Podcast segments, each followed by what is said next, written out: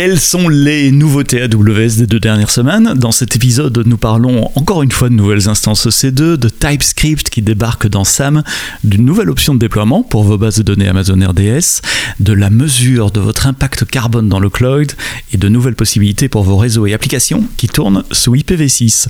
Le podcast AWS en français, c'est parti, c'est maintenant.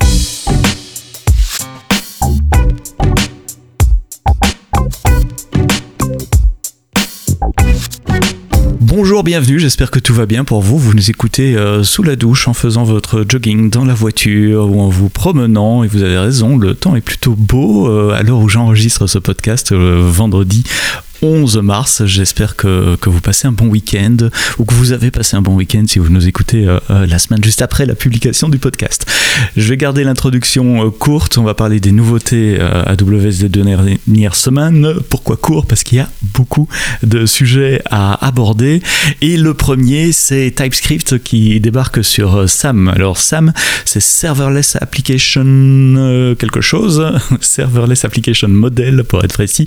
C'est un outil en ligne de commande qui vous aide à générer vos applications euh, serverless. Euh, elles sont définies et les ressources que votre application utilise sont définies dans un, template YAML qui ensuite est, déployé via euh, CloudFormation. Mais tout ça se fait de façon très transparente et très simple avec une ligne de commande super intuitive. La ligne de commande SAM. Quand vous créez un nouveau projet, vous pouvez choisir le langage de programmation. Eh bien, nous avons ajouté un langage de programmation à SAM qui s'appelle le TypeScript.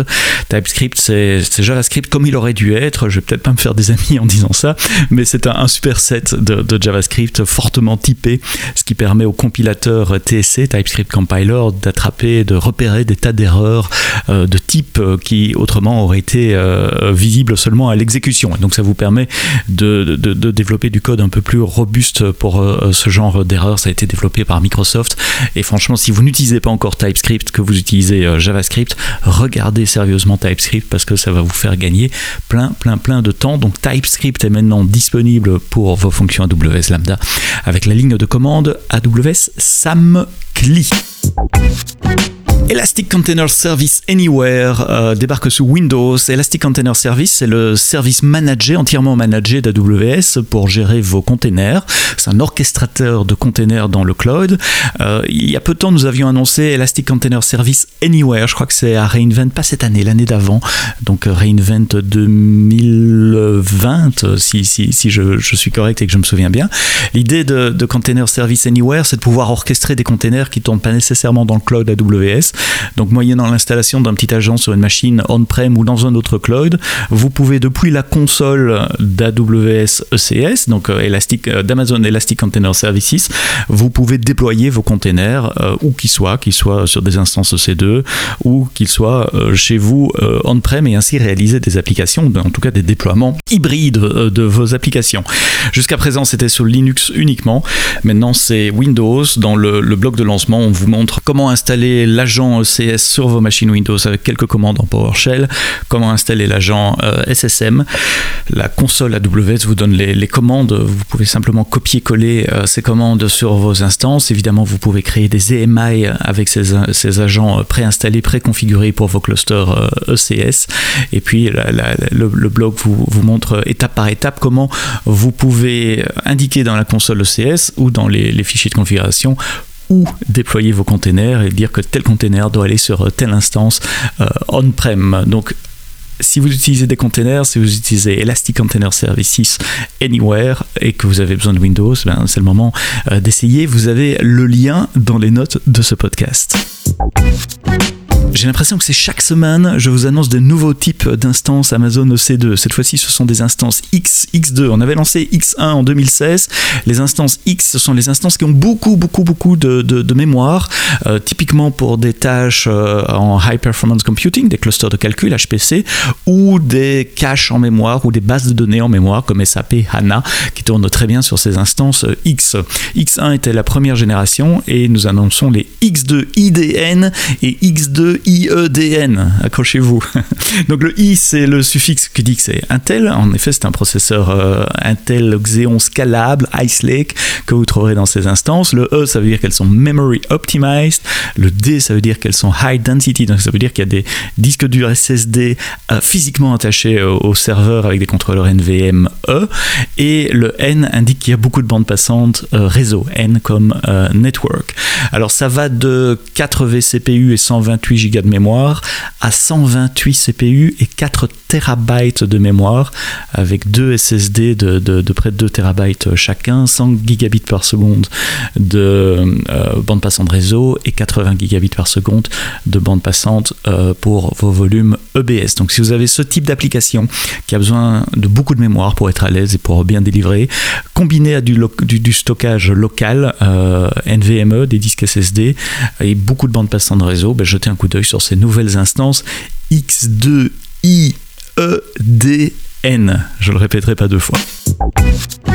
Vous déployez des bases de données MySQL et PostgreSQL. Euh, savez-vous qu'il y a une nouvelle option de déploiement pour vous? Jusqu'à présent, vous aviez deux options de déploiement, outre évidemment le, single node qui n'est bien que pour des toutes petites bases de données pour du test et du, dev.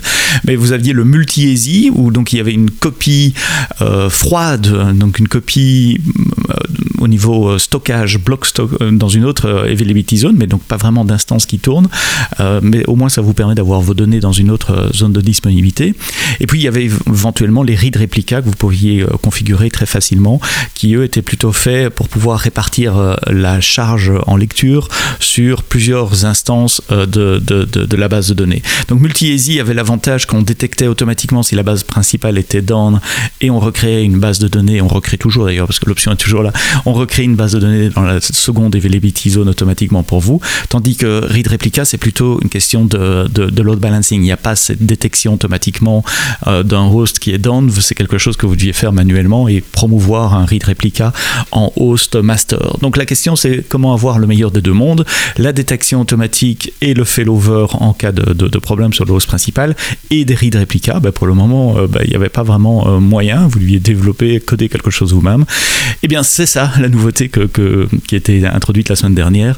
C'est une nouvelle option de déploiement en multi-easy qui vous donne trois instances. Donc il y a un primary dans une, base dans une zone de disponibilité et deux secondary dans deux zones euh, de disponibilité différentes. Donc au total, il y a trois ESI avec un primaire et deux read replica et une détection automatique euh, du failure. Donc si, si le, primary host meurt, automatiquement un des deux read replica sera promu comme nouveau euh, euh, primary. Donc vous avez un peu le meilleur des deux mondes, du multi-easy et du read replica dans un seul cluster. Alors l'option a un nom à coucher d'or, ça s'appelle Amazon RDS Multi-Easy Deployment Option avec two readable standby instance, avec deux instances qui sont readable. Donc ça c'est la grosse différence avec le classique, où la deuxième instance c'était juste une copie euh, stockage, il n'y avait pas vraiment une base de données qui tournait jusqu'au moment où vous en aviez besoin, euh, tandis qu'ici on a des vraies instances qui tournent euh, comme, comme réplica, et donc qui peuvent être utilisées par vos applications pour, pour alléger le, primaire, en tout cas pour les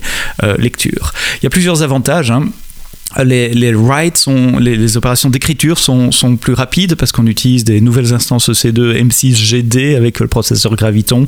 Et de nouveau encore une fois on parle de, stockage local SSD avec NVMe euh, donc ça veut dire que les, les opérations d'écriture sont, sont, sont, plus rapides parce que le, transaction log se trouve en local sur les disques durs SSD et euh, dès que la, transaction est écrite dans le transaction log elle peut être committée euh, après réplication évidemment. Mais la réplication se fait via c'est via le réseau, mais sur les, disques durs locaux euh, attachés. Donc les écritures sont plus rapides, la replication euh, est plus rapide, le failover en cas de problème est plus rapide également, puisqu'on ne doit pas démarrer une base de données euh, from scratch, elle est déjà là, c'est un read replica qu'on doit promouvoir en master simplement.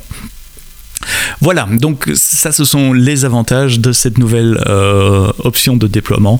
C'est disponible pour Amazon RDS dans quelques régions pour le moment. Dans le blog post, nous mentionnons euh, Virginie, Oregon et Irlande. Évidemment, d'autres régions vont être ajoutées à la liste. Soyez patients, ça va arriver. Et disponible pour MySQL version 8 et Postgres version 13. Tous les détails sont dans le blog post attaché à ce podcast. Thank you. Nous l'avions annoncé à Reinvent, le Customer Carbon Footprint Tool, un outil qui vous donne votre consommation euh, carbone. Il est disponible, il est caché euh, sous Cost et Usage Report. Donc vous allez dans la partie euh, billing, la, console de billing, et vous allez dans le coût et rapport d'utilisation. Et là, vous trouverez le Customer Carbon Footprint Tool qui va vous donner différents graphiques, différentes estimations, votre émission de carbone agrégée sur l'ensemble des régions AWS, les métriques étant MTCO2E, Metric Tons of Carbon Dioxide Equivalent, donc l'équivalent en tonnes de CO2. Il y a également un widget qui vous donne les savings, un widget qui vous donne la répartition par euh, région, donc dans quelle région vous consommez euh, plus, euh, en, Asie-Pacifique, en Europe, Moyen-Orient et Afrique, ou sur les Amériques. Vous avez également la consommation par service, est-ce que c'est EC2, S3, Lambda ou les autres? Et puis vous avez des graphiques qui vous donnent aussi votre évolution et donc vous pouvez voir dans le temps comment évolue euh, par mois, par quarter ou par année votre consommation euh, de carbone. C'est évidemment gratuit, allez-y euh, jeter un, œil aujourd'hui. les, émissions sont calculées pour l'ensemble des régions dites commerciales, donc ça ne s'implique pas à, GovCloud, mais à, partir, à part de cela, toutes les régions sont agrégées dans, dans, les mesures que vous allez voir là. le timing est calculé mensuellement donc il peut y avoir un petit délai entre, entre le moment où on collecte les données et le moment où elles sont visibles dans la console, et on parle d'émissions en scope 1 et scope 2, donc direct euh, essentiellement en matière de euh, carbone. Je vous rappelle qu'Amazon est engagé dans le Climate Pledge pour être neutre en émissions carbone par, euh, pour 2040 sur l'ensemble des activités d'Amazon. KWS va plus loin et on veut utiliser 100% d'énergie renouvelable pour 2025, donc après demain, et qu'un rapport euh, réalisé par la société de recherche 451 a un rapport qui est disponible et dont vous trouverez euh, le rapport dans, dans les notes de ce podcast montre qu'un déploiement dans le cloud AWS est jusqu'à 5 fois plus efficace. Donc vous pouvez économiser 80% euh, d'énergie par rapport à un déploiement équivalent on-prem. À cause de, plein de choses hein, nous utilisons beaucoup d'énergie verte parce que nous avons nos propres fermes d'énergie solaire et d'énergie éolienne à cause de la nature même du cloud public, où nous agrégeons des workloads de différentes industries, de différentes géographies, donc le taux d'utilisation des serveurs est beaucoup plus élevé que dans un data center on-prem, 24 sur 24, 7 jours sur 7.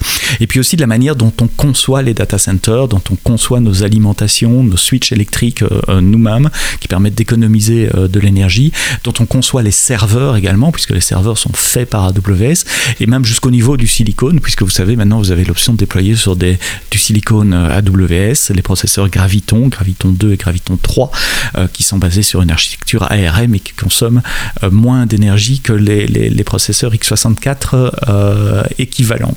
Donc pour toutes ces raisons, le cloud est plus vert que les data centers on-prem et vous pouvez le mesurer maintenant avec la disponibilité du Customer Carbon Footprint Tool. Enfin, la dernière nouveauté que j'ai épinglée pour vous cette semaine, elle concerne les réseaux IPv6. Vous savez, depuis quelques mois, il y a moyen de faire des réseaux IPv6 uniques. Donc, il n'y a plus d'IPv4 du tout dans, le réseau. Les, instances OC2 reçoivent des adresses IPv6 uniquement. Mais beaucoup d'entre vous nous disaient, oui, mais euh, pour faciliter la migration, ça serait quand même utile euh, de pouvoir euh, interroger des, services qui sont encore en IPv4 parce que vous ne pouvez pas tout migrer d'un coup. Donc, forcément, il y a une période de transition où des, des applications qui sont déjà en IPv6 doivent appeler des applications qui n'ont pas encore migré, qui sont en IPv4. Et donc comment on fait ça? Ben, Grâce à NAT 6.4 et DNS 6.4, une nouvelle fonctionnalité. Alors nouvelle et pas nouvelle parce que elle, a déjà été annoncée au mois de novembre, mais c'était uniquement sur trois régions US. Et donc on a attendu que cette fonctionnalité soit disponible beaucoup plus globalement euh, dans, dans, toutes les régions. Euh, où, il y a des VPC, c'est-à-dire dans toutes les régions, avant de, publier le, blog post et, le détail. Donc je vous explique tout ça dans un blog post, mais euh, l'idée c'est quand un service IPv6 fait une résolution DNS, euh, si le DNS se rend compte que le, target est IPv4, il va quand même retourner une adresse IPv6, mais spéciale. Donc il va, il va préfixer un préfixe bien connu euh, à l'adresse IPv4 pour former ainsi une adresse IPv6. Et moyennant une table de routage dans, votre subnet, tout le trafic qui utilise ce préfixe bien connu et spécial va être envoyé sur la NAT Gateway, et la NAT qui aura une nouvelle fonctionnalité qui s'appelle NAT 6.4. la NAT Gateway va se dire Ah, mais cette adresse-là, au fait, c'est une adresse IP V4 cachée dans, dans, dans l'adresse IPv6 que j'ai reçue.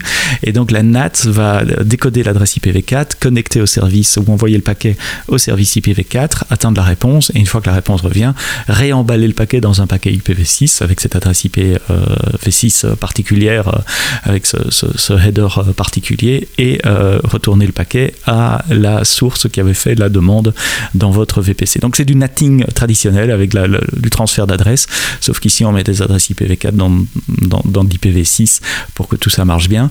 pour que ça marche bien, il y a quand même une chose que vous devez faire, vous devez activer cette résolution DNS particulière qu'on appelle DNS 6.4, donc qui permet de, de cacher, de répondre avec des adresses IPv6 alors que l'adresse destination est IPv4.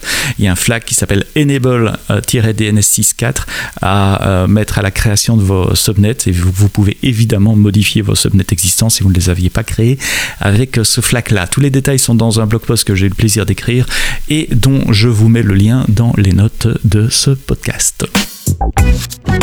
Voilà, je vous l'avais dit, l'actualité est dense euh, cette semaine dans le podcast euh, AWS en français. Merci de nous avoir écoutés euh, jusqu'au bout et d'être fidèles. N'oubliez pas de vous abonner, de vous réabonner, comme il disait, dans vos applications de podcast. Vous êtes encore nombreux à nous écouter sur le site web, alors que c'est tellement plus confortable d'avoir une appli sur son téléphone qui télécharge le podcast automatiquement quand il est publié le vendredi matin. La semaine prochaine, je serai avec David Larose euh, qui est le, directeur informatique de la ville de Drancy, pour parler de toutes les innovations que euh, la ville de Drancy euh, crée pour rendre la vie plus facile pour les gens qui habitent à Drancy et qu'il crée grâce au cloud AWS également.